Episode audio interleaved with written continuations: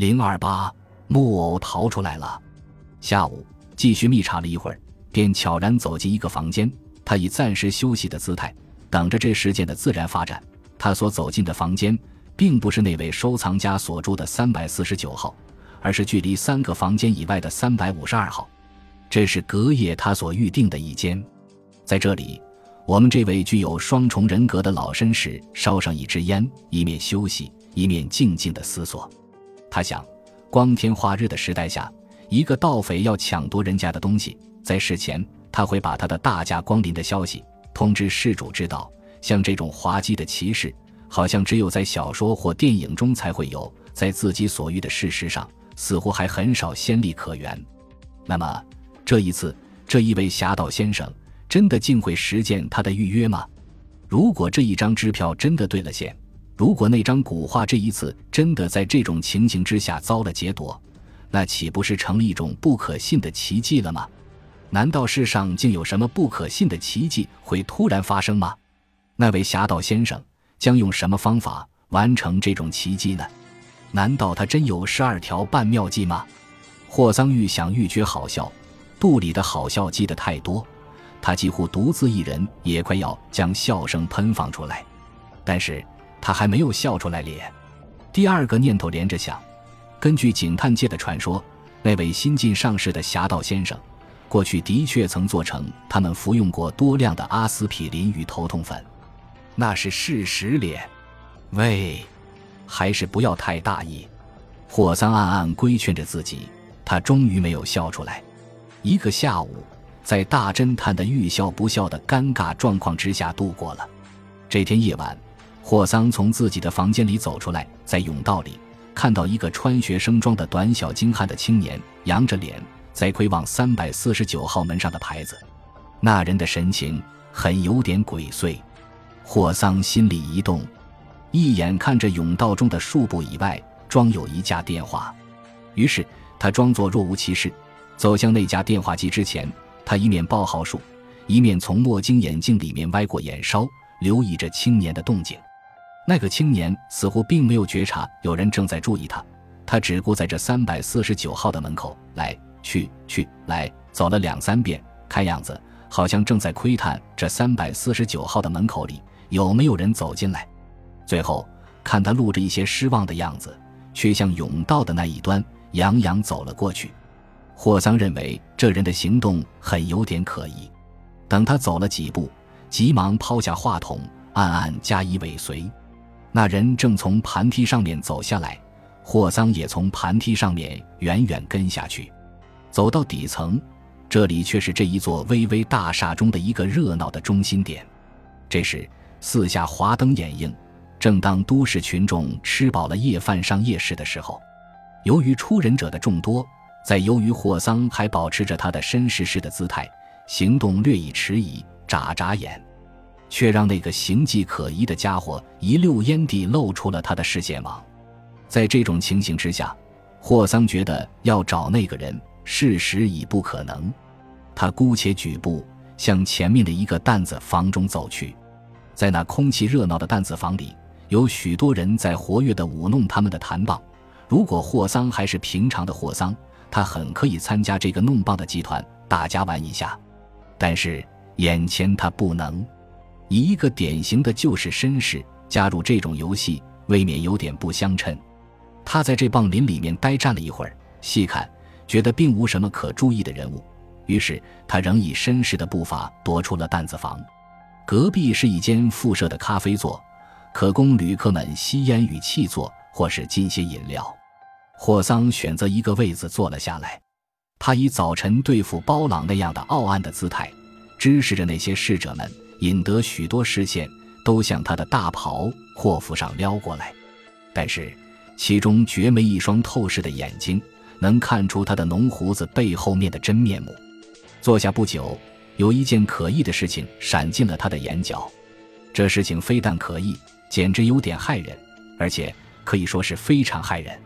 在距离他的座位不到三码远的地方，靠壁一个火车座上，坐着一个穿西装的人，在那里看报。那个人的坐的姿态，与其说他是坐，无宁说他是躺。他的上半身全部被一个整张展开着的报纸所掩而看不见。两条腿展成八字形，腿上所套的一条西装裤皱而又旧，其应有的笔挺的线条似乎在前半世纪已经消失。而下面一双具有历史性的皮鞋，其尺寸之伟却大到了惊人的程度。以上是霍桑在无意中所接触到的对方那人的第一个特异的印象：一个横着身子看报纸的人，穿的是一条旧裤和一双大皮鞋。论理。这也并无丝毫可疑，是不是？可是，在第二瞬间，那个家伙偶尔放下报纸，而把他的尊容映射进霍桑的视网膜时，霍桑的一个心却像被一具弹棉花的东西弹了一下，他吃了一惊。他一眼看到那张特异的脸，真面善啊！是在什么地方曾经实经过的呢？由于这件事的离奇，离奇除了出人意想之外，还是霍桑在最初的三秒钟内。完全想不起这人是谁，只等第四秒钟，他被对方那条鲜红耀眼的红领带唤起了他失去的记忆，他才陡然想了起来。那人非别，正是那个在样子橱窗里跳过广告舞的西装木偶，各曾有一面之缘的老朋友。你看，一撮小黑须，一个高鼻子，一双大小不同的怪眼，什么都一样。总之。对面这人倘然不是那个木偶的照片，那个木偶就是对面这人的造像。千真万真，那位木偶先生已从他的橱窗里溜了出来。木头人活了，木头人竟从成衣店的样子窗里走出来玩玩了。这是一件太不可信的事。那么，明明一个活人，为什么要扮成木偶的样子呢？这一件突如其来的神秘的、近乎荒唐的怪事。迫使霍桑不得不从墨镜眼镜里面瞪出了他的黄害的视线，而向对方注视了更惊奇的几眼。但是，对方那个木偶，他的木质的脑壳里却好像完全没有觉察有人正在对他密切的注意。他依旧悠悠地在读着他的报，甚至他的姿势也绝对保持着一个木偶应有的姿势。看样子，他简直表示，即使头上天瘫下来，他也不会动一动。对方的木偶是这样，但是这里的霍桑，他的脑子却并不是木偶的脑子呀。由于精密的注视，他在对方这个木偶的面部看到了一些可注意的小东西。由于看到这一点小东西，却使他的脑内立刻展开了比闪电更快的活动。由于脑内敏捷活动的结果，有一件事几乎使他丧失了绅士型的镇静，而几乎立刻要失声惊叫起来：“哎呀！”他就是，总之，他就是他所要找的那个人。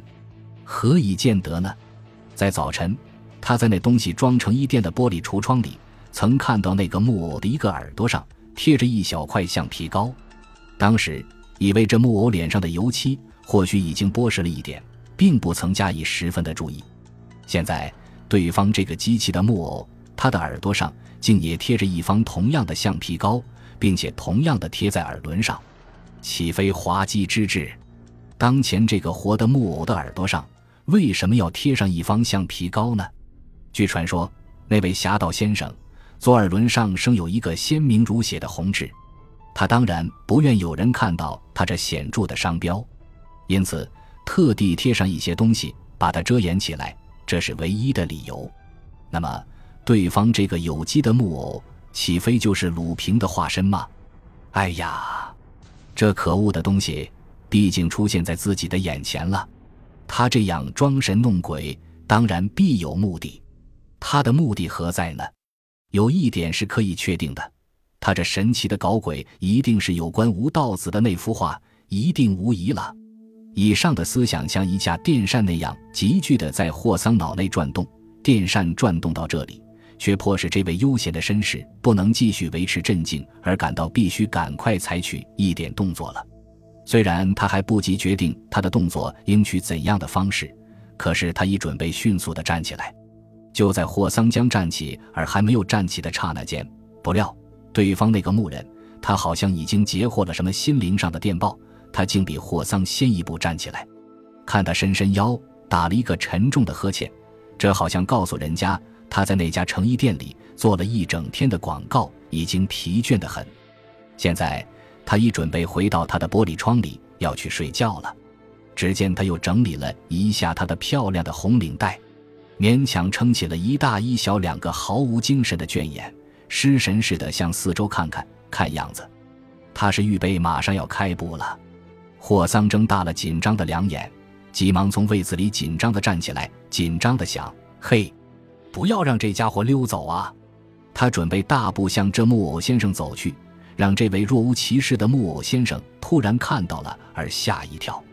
他还没有举步咧，蓦地有一个身材非常高大的人，竟像一座屏风那样拦住了霍桑的去路。什么事？霍桑的大圆眼睛里面几乎要冒火。先生，账那个站在霍桑面前的白衣使者，他向这位大袍阔服的绅士鞠着躬儿，十分和缓地说：“不错，他吃过一颗西点与一杯咖啡，账是应该付的。以一个大袍阔服的绅士。”不能够吃了东西而不付账吧？可是，等到霍桑用最敏捷的方式办完了这件小交涉，却已被耽误了两分钟以上的时间。就在这两分钟以上的短促的时间中，举眼向前一看，对方已只留下了一只空椅。那位木偶先生走失了。